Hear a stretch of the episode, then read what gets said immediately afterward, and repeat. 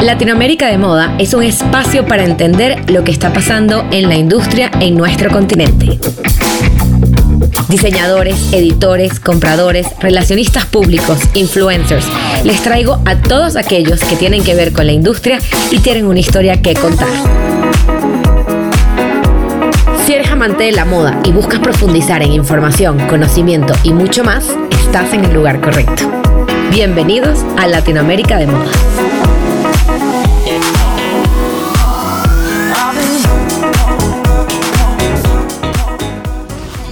Paula es la editor in chief de Vogue Brasil. Desde hace 14 años ha trabajado en la industria editorial de la moda, desde Team Vogue hasta Glamour y actualmente en la revista Vogue. Conversamos con ella para que nos contara cómo se ve la moda en Brasil, que nos compartiera cómo hacen los diseñadores locales para conquistar a sus clientes y cuál es el futuro de la moda post-COVID. La entrevista está en inglés, pero estaremos compartiendo en las redes sociales pedazos en español. Los invito a escuchar mi conversación con la editor in chief de Vogue Brasil, Paula Merlo. Welcome, Paula, to Latin America de Moda. This is our first episode in English, and I'm so happy to do it and to do it with you. And I want you to welcome to this amazing audience that we have in in Latin America. That is hung like it has a like a it has this eager and it's looking for inspiration in about fashion in Latin America. So it's such a pleasure to have you here, Paula.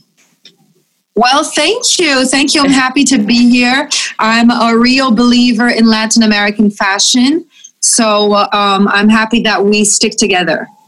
That's that's the whole point of it. So the first thing that I wanted to ask you is how did you start working in fashion? How was those first years? So um, I'm a journalist. So I graduated in journalism in Rio de Janeiro, and after I graduated in journalism, I did have to remember that's been so long ago. I went to do, um, I specialized in fashion at the IED, at the Institute Europeo de Design in Milan for a year. And after that, I got, I was lucky enough to go and, um, and do an intern at Teen Vogue in New York. So I sent my curriculum and I was fortunate enough to be there for like four months at Teen Vogue.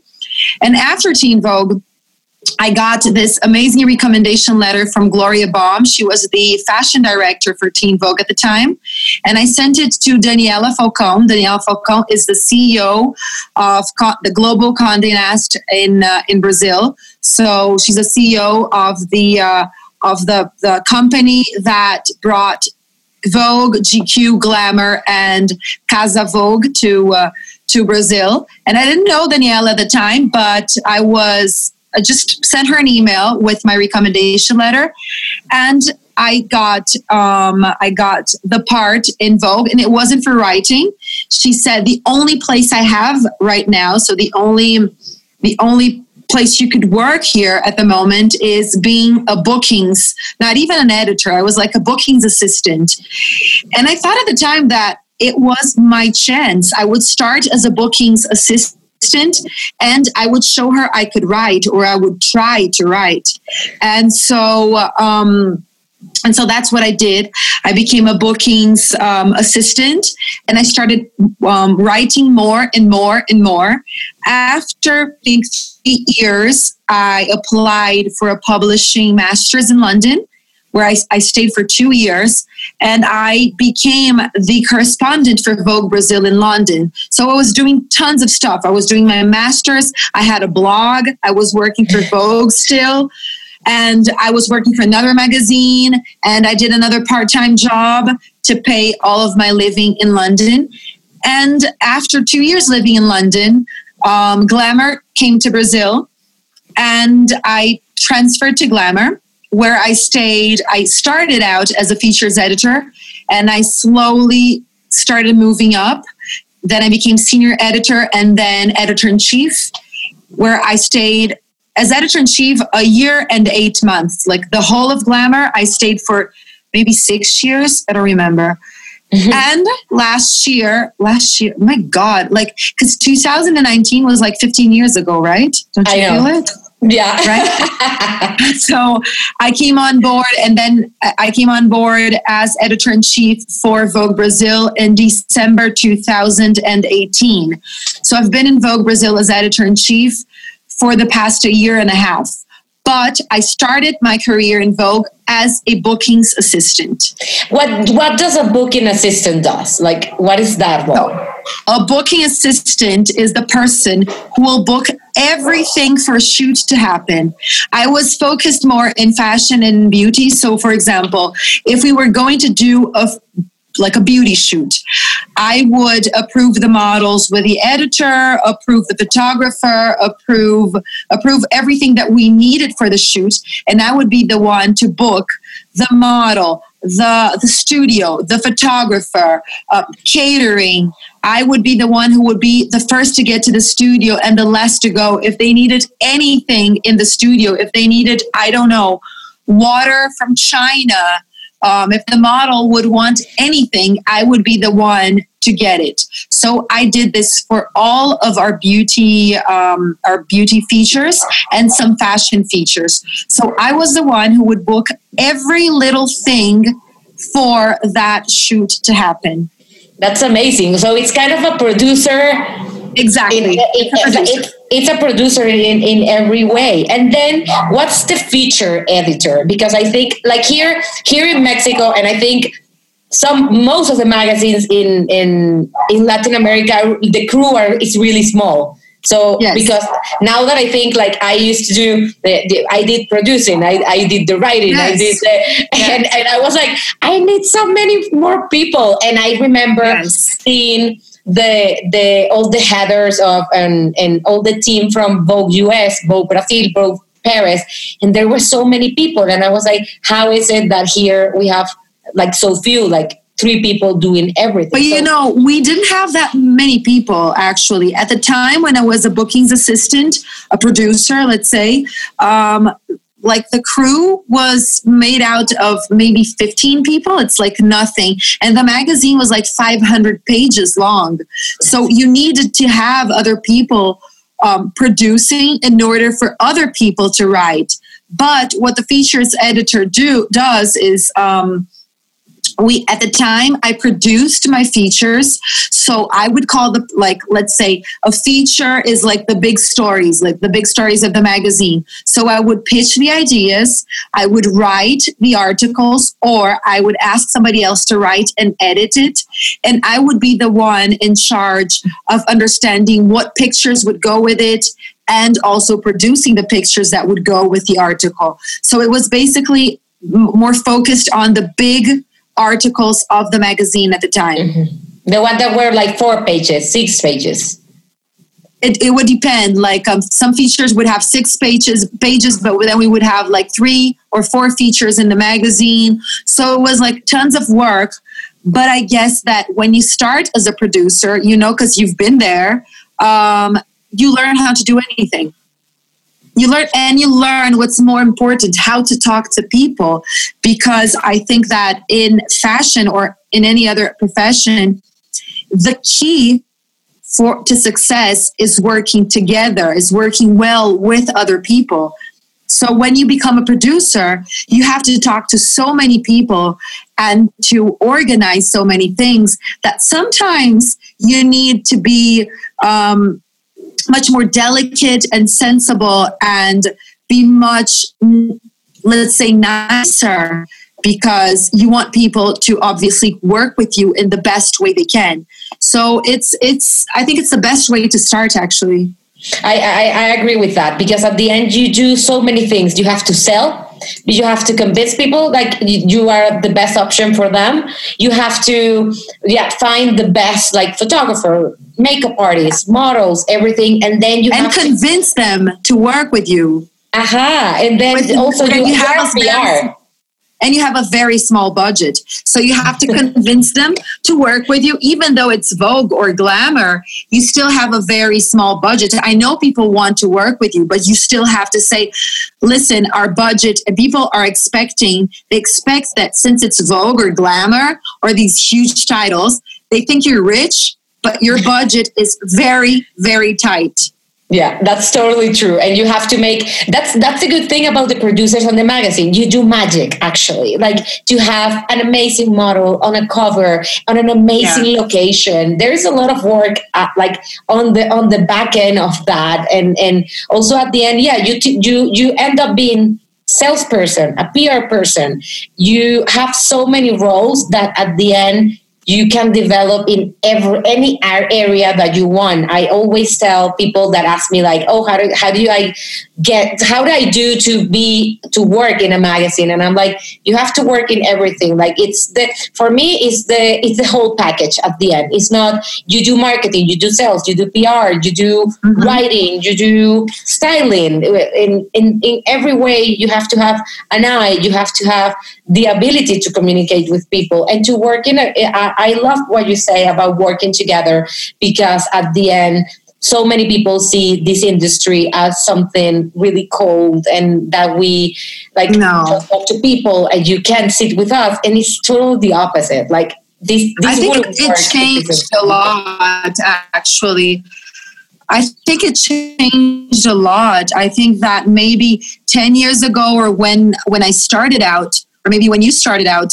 maybe that was the culture, you know? We remember, I don't know, the movie like The Devil Wears Prada, maybe that was true, but like from what I've seen, because I entered at Teen Vogue maybe three or four months after the, the movie was launched, people worked really well together. There was a, a, another culture because I don't think social media maybe we i think we had only facebook or orkut at the time and you know, people fantasized about this idea of working in fashion, but the truth is, you need each other in any profession. And fashion, I think it changed a lot. It's been more, it's more democratic right now.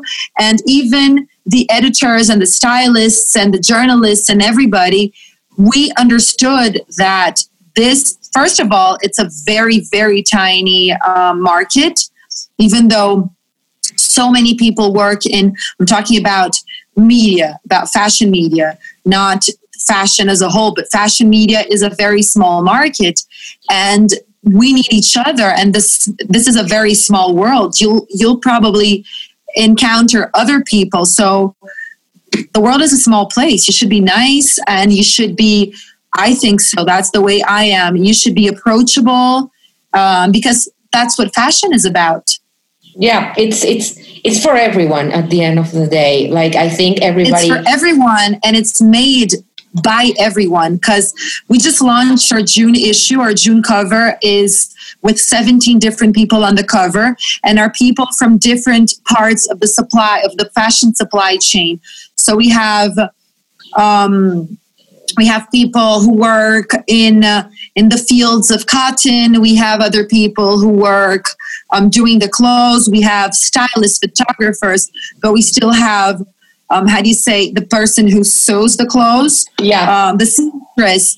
And we have so the supply chain is made by literally every type of people. So we have people, and the people who really make the fashion, fashion happen is not are not the editors or the photographers or the people who are working inside um, so many of these of these industries and so many so many places that that we don't have so much access. So i think that fashion is for everyone and is made by every type of people I love that approach of the cover that you guys have. I'm, I'm going to look forward to that. Um, so I, I wanted to ask you a little bit about how is fashion in Brazil and how do you see fashion in Latin America? Because I know fashion in Brazil, especially local fashion, is really big and how you guys embrace that. And that's something that uh, we have been seeing lately in the last couple of years here in Latin America, but it wasn't like that, like here.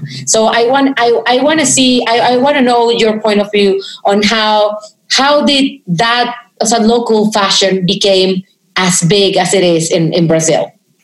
I think that first of all, the designers, the local designers understand what we want, how our body is built. Because um, Latins, Brazilians have a very specific body type, and we have very specific um, tastes. We like sexy clothes. We like color. We like prints, and m- many of the of the um, of the international brands, let's say, um, they will make clothes for a certain type of, co- of consumer. So I think that the local industry understood exactly who they are they want to target.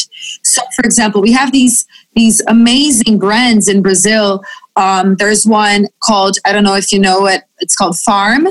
Mm-hmm. It's but it's not close. It's like close to. It's that's it's very different. It's strange to to explain because it's called farm, but it's not. It's close for you to go to the beach. It's like it's it's uh, it's clothes made by this carioca, this people from Rio to the carioca. These people that love the beach and you know will put on a, like a long dress with some havaianas and we'll go to the beach in the morning but after like straight straight from the beach we'll go and have like a beer and then go to dance some forró so they they have understood i think i think that the local the local designers understood exactly what the brazilian women want. And even the ones that are more minimalist because we have amazing minimalist designers um, they know they're women. They or they're men or whoever but they know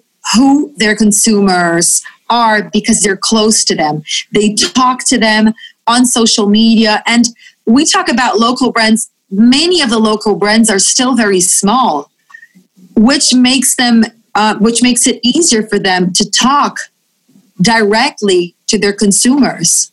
So we've been seeing these the, the booming of so many new designers, local designers. And I think that they understood what our women really want. I think that's key because at the end you have to have a, like a really close communication with the audience and and what you say about the body and how do you behave where do you hang out uh, all these questions sometimes we uh, and the other day I was talking about how to do segmentations for Instagram ads and and it's not about demographic and age and and, and gender. It's more about what do you what do you do? What do you like to do? What do you, what kind of TV shows do you see? What colors do you yeah, like what are your interests? See it's it's more about that that that defining your target audience about age because right now someone that really likes i don't know you say eh, not say 45 years old, but they're in TikTok and they love TikTok and they're really famous in TikTok. So it's not about the age or it's not or a 17 year old, but that she works, I don't know, in a in a big tech company and she's a CEO. That everything can happen. Yeah. Nowadays, so it's more about behavior and likes and and, and taste uh, um, that in about numbers or demographic and what advice would you give to latin american brands in order for them to to achieve the the kind of engagement that brazilian brands have with their audience with their local audience I think that the first thing is not to try to be European or American or Chinese or French or whatever. I think that we need to embrace our roots um, we're Latins, we're um, South, we're South Americans, Latin Americans.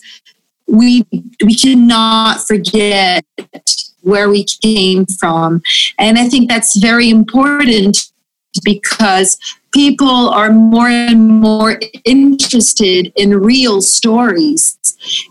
They don't want to, and they and they are looking to consume in a more um, in in a real way. So, for example, um, I, I, keep seeing like some brands in Brazil working with um, with seamstress in small cities and working with people from favelas and communities and trying to help out because that's also very necessary and it's the new way to consume. You have to have another goal, not only to sell and sell, but to help I think that's a true luxury. So I think that my advice is understand your roots, don't forget where you come from, and be open to listen to to other people and what your consumers want and what they really really like so I agree with you. And how do you see fashion after what we're living after COVID 19?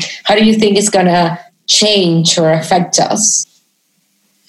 I think that we're going to um, shop more locally, actually. So um, it's going to be very difficult. You know, Brazilians love to buy abroad. You know, we just we just get all of our money, we'll put it in a piggy bank, and then when we go abroad, we just shop so much. Even though the dollar and the euro is so expensive for us, but what will happen is the dollar being so expensive, the euro, and not being able to travel. I think that people will have to support local designers more and more. So, and also from everything that we've been through and seeing our country suffer so much and the economy struggle so much, maybe we will start to think about how we can consume in a way that it'll help our community. So I think that we will shop more locally. Um, about style, I have no idea what's going to happen. I think that for the for the rest of the year, maybe we'll we will still um, just look more comfy in our clothes and we'll want to wear comfortable clothes because I don't know when we will be able to agglomerate. I don't know how to say this, but be together and go to a party. Um, at the same time, I think that people will embrace simplicity. I think this year, maybe more. So I think it's about simplicity, shopping, consuming locally, and consuming locally to help other people and to help your community. And also because it's going to be really expensive to buy and it will be impossible to travel. Yeah, and I think something that it's going to change also, and and I think it's it's it's important for brands to express and communicate through social media and, and every channel that they have is the quality of, of the clothing. Because i think one of the one of the things that people say is like why will i spend this amount of money here if i can spend it in this brand that is international and i have been known for years. And it's especially it's it's not only quality and i think people this uh, it doesn't trust in, in, in local quality and that's not true. It can be an amazing quality. But also there's another advantage in lo- in buying local which is like shipping expenses return expenses and also like the services that brands can can provide and can mm-hmm. offer to their customers because probably if you don't have i don't know like a big brand I don't know, handbag brand close to you and your bag had something wrong, you have to go to Italy or to Paris to get it fixed. And if you buy locally, probably you will have, you can only ship it local to a nearby city and get it fixed. So I think that's something that brands should like take the advantage and communicate and share and create ways that they can eh, position themselves better in in the mind of the of the and, consumers. And you think what?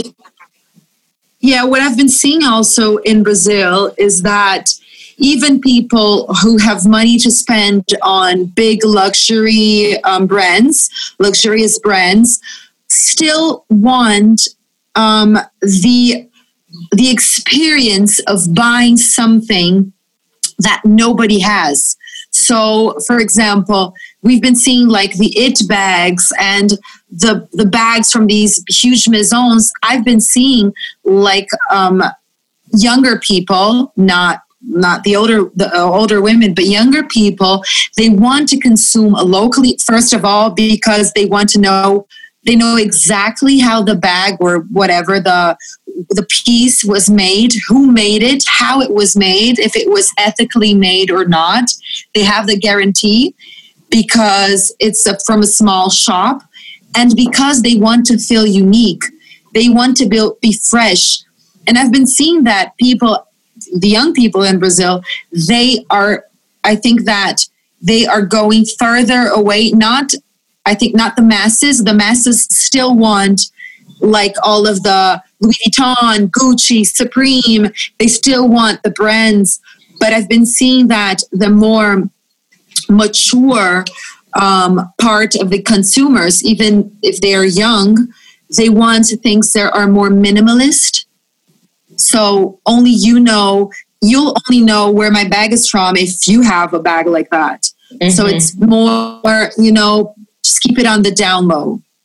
Yeah, I agree with you, and I think uh, also like Colombia, it's a country that they're they're been seeing that as well. Like big, like people, yeah, people that can spend anywhere that they want. They rather buy things that nobody has, and that this becomes conversation pieces that you when you go to an event or you go to a dinner or you go somewhere, people is like, where did you get that? And you get to you get to share that information because also makes you proud. Like it's not only makes you proud that it's from a latin american country but it's like an ethical practical. Like it's i don't know it's made from sustainable material that all those kind of things. And that's mm-hmm. that's why it's so important for me. And and i always uh, like on this communicate everything about your brand and trans having exactly. and, and, take advantage of those things that only you have. Because at the end you are your your market your, your brand is unique and probably has so many things that you can share.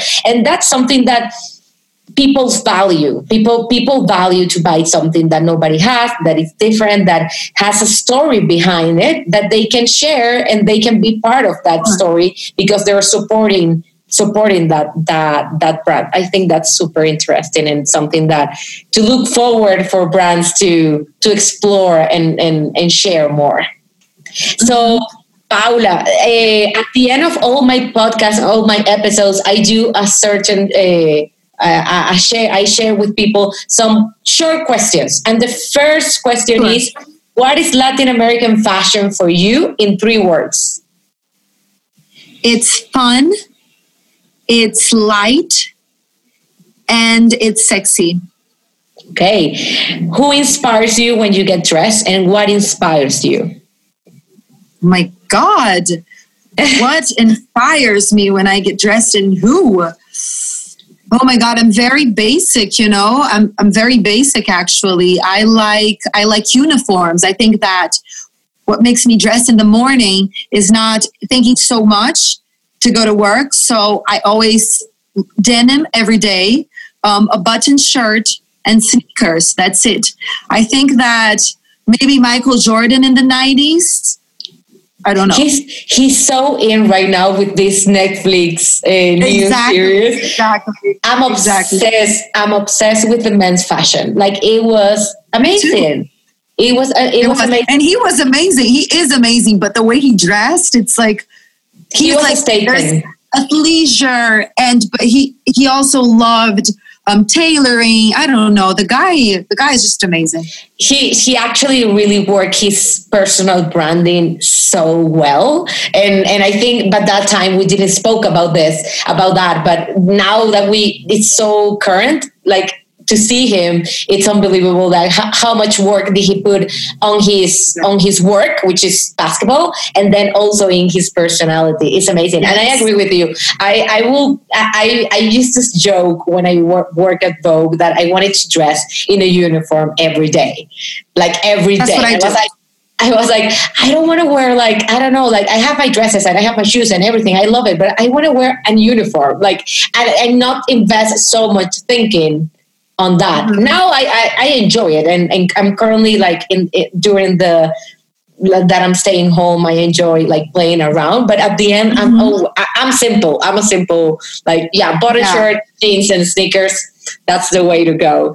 Um, so, what's the the most beautiful um, treasure that you have in your closet? Like a piece that you treasure in your closet? I treasure my first um, label bag. I remember my dad gave me a Louis Vuitton um, Petit Noé bag when I was 13. And I wanted it so much, so much, so much that I cried when I got the box. I couldn't believe it. And well, I'm 37 now. I cannot do math. You know, I'm a journalist. I'm kidding journalists know how to do math, but I can't think about it right now. Um, but um, I've been keeping it since I was 13. So I treasure it so much because it reminds me of a Christmas I spent with my family in New York. And I remember my dad um, giving me this box. It's not about the bag itself, it's about celebrating family time in another country. Um, and it re- just recalls me of a huge, great memory. That's so cool. Um, what's the best? Well, yeah, or the yeah the best memory that you have in the fashion world. Something that you really remember during your fashion world life. I really remember the first fashion show that I went in my life, and I was still in school, and that it was um, for, it was a beachwear brand called Salinas in Brazil, and I remember going. I was like maybe sixteen, and I remember getting this standing ticket. I was like, I don't even know how far away from um, from the runway. I'm not kidding and I only could think about the fact that I loved that that place and I would want to be sitting in the first row in a couple of years. Well, it took me a long time, but that was something that I remember.